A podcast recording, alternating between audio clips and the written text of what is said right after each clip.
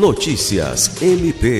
O Ministério Público do Estado do Acre, por meio do promotor de justiça titular da 4 Promotoria de Justiça Criminal, com atuação na área de execução penal e fiscalização de presídio, Thales Tranin, se reuniu nesta quinta-feira 2 com o presidente do Instituto de Educação Profissional e Tecnológica, Alírio Vanderlei, ocasião em que foi proposta a celebração de um termo de cooperação técnica entre as instituições para a oferta de curso de descaracterização de roupas, voltado a mulheres reeducandas do sistema penitenciário do Acre.